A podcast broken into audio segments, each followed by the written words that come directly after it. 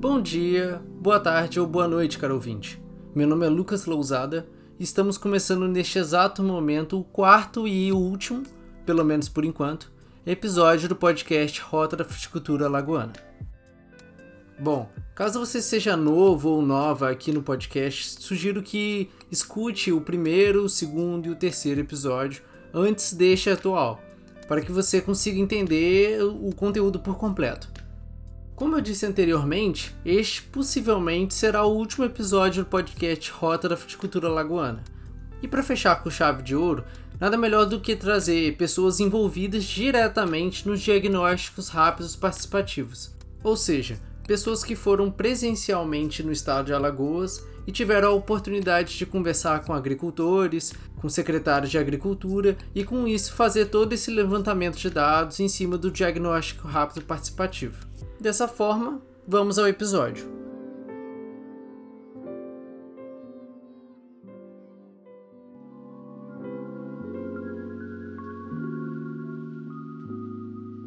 Então, para começar, convidamos Sabrina do Carmo Alves, a qual é mestranda em concentração de informações espaciais no Departamento de Engenharia Civil da Universidade Federal de Viçosa e que, atualmente, também participa como extensionista e pesquisadora do projeto da Rota da Fruticultura Lagoana.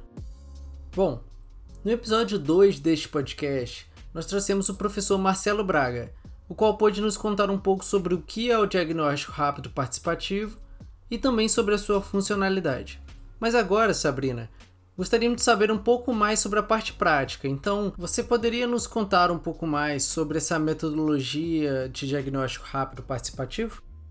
O DRP ele foi realizado no estado de Alagoas em 16 municípios, abrangendo sete polos e totalizando 102 municípios. Então, em cada uma dessas reuniões, os municípios que sediaram as reuniões, eles é, receberam outros municípios de forma que os 102 municípios fossem atendidos de alguma maneira. Nós tivemos uma, uma adesão muito grande, graças a Deus, assim, foi é, a participação foi bacana, foi a contento do esperado para a metodologia e a gente conseguiu atingir na totalidade o esperado para o DRP. Com relação à metodologia, a gente aplicou uma metodologia que já foi inclusive apresentada pelo professor Marcelo, que é a metodologia aplicada geralmente nesses diagnósticos rápidos participativos. A gente fez o mapa de perfil. Nesse mapa de perfil, os agricultores eles eram divididos, é, não só os agricultores, né, os participantes da reunião eram divididos em grupos homogêneos, onde o objetivo era a identificação da realidade, desejo e processo então, foram distribuídos materiais, é, as reuniões são bem lúdicas, para que os, principalmente os agricultores, que são o objeto-chave desse projeto, que eles ficassem bem à vontade. Então, tudo é confeccionado por eles, todas as informações são passadas pelos participantes. Os moderadores, no caso, eu e o Everton, que estávamos mais à frente, a gente apenas é, dá as instruções, a gente passa as instruções de como eles devem apresentar aquele material mas tudo é confeccionado por eles. Então, assim, com relação à identificação, dizer quem somos, o que queremos, qual caminho temos que percorrer, eles preenchem tudo de acordo com as informações que eles julgam importantes. Após é, o preenchimento, então a gente divide em grupos de agricultores, tiveram muitos secretários, técnicos de assistência de ATER, é, nós tivemos alguns municípios, pessoas de cooperativas, de associações, então, nós tentamos fazer grupos homogêneos para identificar esses perfis participantes desses DRPs. E após esse preenchimento dos cartazes, de acordo com as, os devidos assuntos né, pertinentes a cada grupo, eles apresentavam, então cada grupo apresentava o seu, o seu material e nós abríamos para discussão. Uma discussão bem democrática, de forma que todos participassem e assim a gente instigava muito assim eles a, a terem um pensamento crítico eles apresentavam e nós deixávamos que eles mesmos tentassem discutir aquelas informações com os outros grupos e nós íamos apenas fazendo a moderação da reunião e tentando instigá-los a participar e trazer alguma problemática que a gente achava importante ser discutida ou que chamava mais atenção, a gente abria aquilo de uma maneira bem democrática para todos participarem. No segundo momento, geralmente era no período da tarde, nós confeccionávamos a matriz SWOT, também mundialmente conhecida pelas suas aplicações nas mais diversas áreas, que é a matriz de forças, oportunidades, fraquezas e ameaças. A partir da, da, dessa matriz, a gente pretendia analisar o ambiente produtivo com todos os aspectos que estão envolvidos, desde os cultívares, as formas de produção, assistência técnica, escoamento, processamento. E nesse caso, dependendo do número de pessoas que estavam na reunião, nós dividimos em dois grupos aproximadamente, e nesse caso esse grupo era heterogêneo não necessariamente precisava mais dessa divisão de grupos homogêneos, digamos assim. Então, nessa matriz, eles elencavam as principais forças relacionadas à atividade de fruticulturas, as principais oportunidades, as principais fraquezas e as principais ameaças. Essa matriz é importantíssima porque a partir dela nós vamos poder elaborar a cartela de projetos então, a cartela de projetos ela vem a atender principalmente as fraquezas e ameaças elencadas na matriz SWOT. Então, por isso, a todo momento, nós, nós passamos para eles informações de que era importantíssimo que eles elencassem ao máximo as informações, não somente das fraquezas ou ameaças que eles sabiam que tinham em suas respectivas propriedades, mas também assim do coletivo, das pessoas que não estavam ali representadas, porque eles a todo momento sabiam que era uma amostra de um todo. Então, eles tinham noção da responsabilidade do que eles estavam representando. E também passamos para ele essa questão do, da cartela de projetos se oriunda dessa matriz. Então, eles tinham noção de que era importante as, as informações serem passadas de maneira muito fidedigna. E, da mesma forma que o mapa de perfil, nós colocávamos para discussão e uma discussão bem ampla, porque é, devido à importância dessa matriz, a gente é, discutia minuciosamente todos os tópicos. Então, muitas das vezes a gente percebeu que tinha também uma dificuldade deles em organizar as informações, em apresentar, ou às vezes eles confundiam as fraquezas com as ameaças. Então, assim, é, pequenas correções eram feitas e a gente acredita ter conseguido chegar em bons resultados e categorizar informações relevantes que vão subsidiar as ações da rota.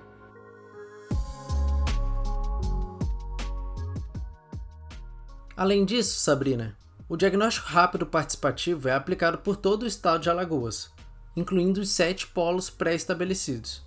Você que participou ativamente da obtenção dessas informações para a formulação de um diagnóstico, esses polos apresentaram grandes diferenças nos tipos de produção de fruta?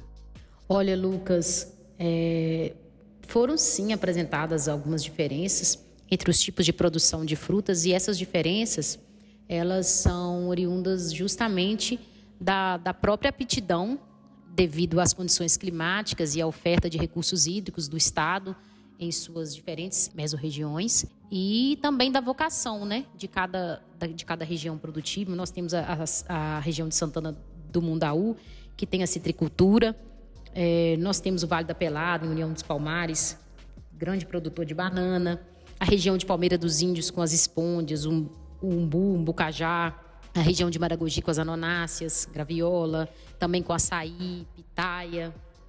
Temos a região de São Sebastião, Arapiraca, que, abacaxi, goiaba, maracujá. A região de mais de sertão, olivença, olho d'água das flores com caju. Então, assim, é, de maneira geral, tem a prática de produção, já tem já o domínio daquela cultura e em uma escala menor produzem outras frutas geralmente não tão típicas daquela região. Então nós temos plantação comercial em maior escala dessas frutas, por exemplo, conforme eu citei, e temos produções mais discretas de frutas não tão comuns. Mas foi, foi possível sim observar. É, há muita curiosidade, há um interesse, isso a gente conseguiu observar nos DRPs, mas eles têm muito medo. A principal reclamação deles, assim, com relação à questão de, de pragas. Eles temem muito em apostar em uma cultura diferente e ter atingido por pragas e eles não saberem ou não terem assistência técnica suficiente para conter aquilo. Essa foi uma, uma dificuldade deles. E também a questão da comercialização. Então, tem também aquele medo de produzir e não ter para quem vender aquilo ou perderem né, aquela produção, aquele, aquela fruta, porque a gente sabe também que tem a, a, o tempo é curto entre a colheita e a comercialização de algumas dessas frutas, e eles ficarem também na mão de atravessadores, que em muitos casos eles disseram ser não ser o melhor caminho, né?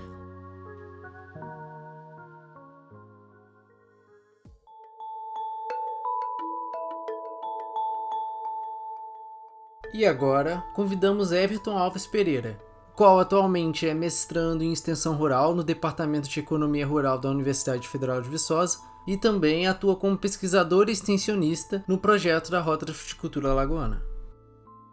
Everton, a Rota da Fruticultura Alagoana demanda uma série de etapas e processos de pesquisas e investigações para que o desenvolvimento regional e a inclusão produtiva sejam alcançados. Nós já conversamos em outros episódios sobre como a rota impacta os diversos agentes envolvidos na fruticultura alagoana.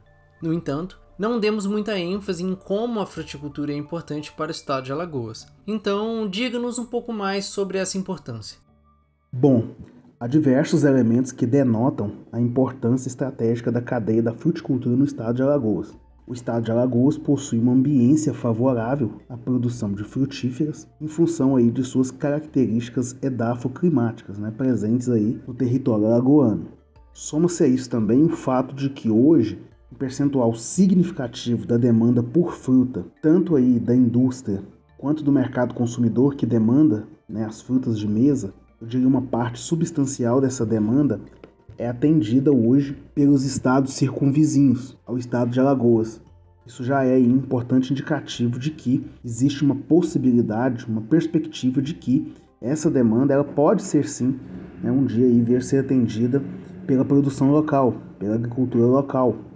Também é indiscutível a importância da fruticultura em termos nutricionais, né, do ponto de vista aí da segurança alimentar. Ademais, né, estes elementos eles permitem visualizar a fruticultura como um importante segmento capaz de entregar o leque de opções de diversificação. Ou seja, dentre as culturas já trabalhadas pelos agricultores, podemos dizer que a fruticultura se apresenta aí não como um fomento, mas como uma opção de diversificação para os agricultores dentre as outras culturas que os mesmos já trabalham hoje.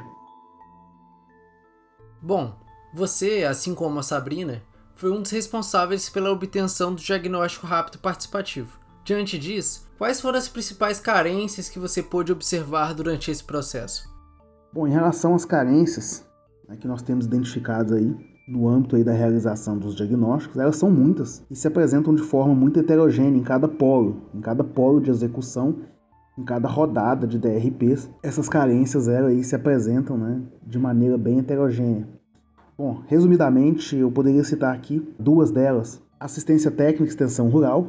É, eu cito este, este elemento em função de que ela se estrutura assim, de forma muito diferente em cada região.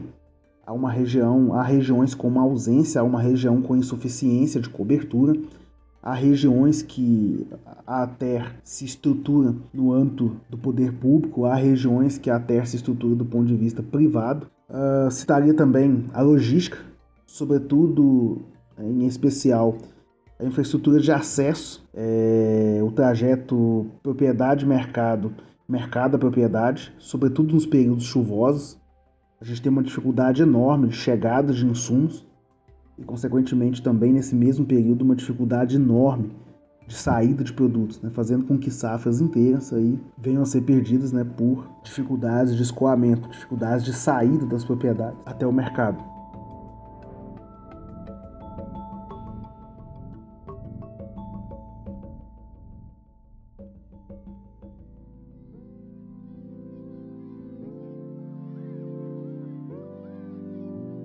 Então é isso, chegamos ao final do nosso quarto e último episódio. Gostaria de agradecer principalmente a você, ouvinte, por ter escutado até aqui, e os nossos agradecimentos também a Sabrina e ao Everton, que puderam contribuir para a produção desse episódio. Gostaria de agradecer também aos nossos parceiros, Governo Federal, o Ministério de Desenvolvimento Regional, a Codevasf, a Universidade Federal de Viçosa, o Instituto de Políticas Públicas e Desenvolvimento Sustentável e a Cooperativa Carpil. Fica aqui o nosso muito obrigado. A produção desse podcast é de Franciele Castro, Gabriela Lisboa, Lucas Lousada e Jaqueline Castro. Bom, A gente vai ficando por aqui, então até logo.